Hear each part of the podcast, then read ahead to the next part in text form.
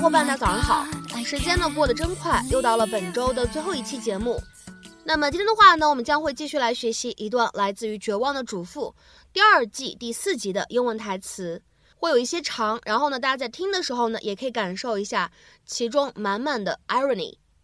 Oh, I see. And then you'll still come off as little Miss Perfect self sacrificing girlfriend, putting his needs ahead of yours. Oh, I see. And then you'll still come off as little Miss Perfect, self sacrificing girlfriend, putting his needs ahead of yours. 啊，我懂了。而你仍然可以扮演完美小姐的角色，自我牺牲，视男朋友的利益高于你的利益。Oh, I see.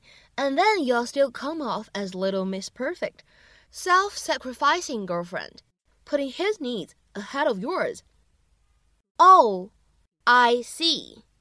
And then you'll still come off as little Miss Perfect, self sacrificing girlfriend, putting his needs ahead of yours。那么今天这样一段英文台词当中呢，我们需要注意哪些发音技巧呢？首先呢，第一处，当 and 和 then， 我们放在一起呢，此时可以有一个不完全爆破的处理。那么这个时候呢，我们可以读成 and then，and then。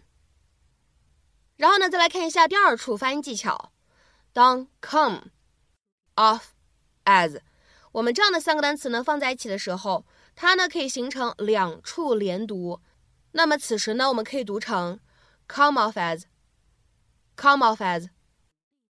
好，下一个单词 little，它呢在美式发音当中呢，其中的两个字母 t 会有非常典型的美式发音当中所独有的 flap t 闪音的处理，所以呢在美式发音当中呢我们会读成 little，little。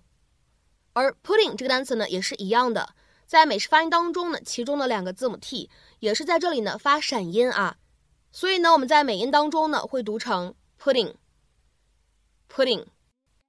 然后呢，当 ahead 和 of 我们放在一起呢，可以自然的连读一下，可以变成 ahead of，ahead of。Mayer, is this yours? Blew into my front yard. Oh, sorry. I'm helping Mike find Zach. You know, so we can all rest easy at night. Uh huh. And put him in jail? Well, I don't think Mike would do that to his own son. You know? That Mike Zach's real father? Yes. Julie told Karl, Karl told me, and I well, sent out a few emails. Well, thanks for your discretion. Boy, you would do anything to get Mike Delfino to love you. So what's going to happen to little creepy when he gets here? Are you going to be tucking him in at night, making him breakfast in the morning, careful to bob and weave as he tries to blow your head off? You know, Edie, could you just back off? I mean, the truth is, we're probably never going to find Zach anyway. It's a needle in a haystack.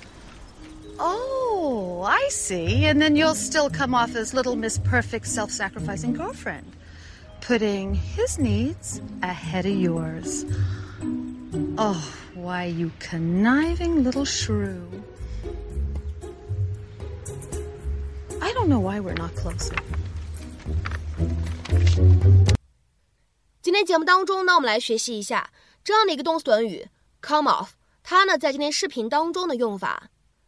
在今天视频当中呢，come off 它呢其实可以理解成为留下某种印象，to give a particular impression。那么下面呢，我们来看几个例子。第一个，He was competitive without coming off as aggressive。他很有竞争力，但并没有留下咄咄逼人的印象。He was competitive without coming off as aggressive。下面呢，我们再来看一下第二个例子。Ultimately, the film comes off as a little pretentious。最终，这部电影给人们留下了一种浮夸、做作的印象。Ultimately, the film comes off as a little pretentious. 下面呢，我们再来看一下这样一个例子。I didn't want to come off like I was feeling sorry for myself. 我不想让别人觉得我为自己感到难过。I didn't want to come off like I was feeling sorry for myself.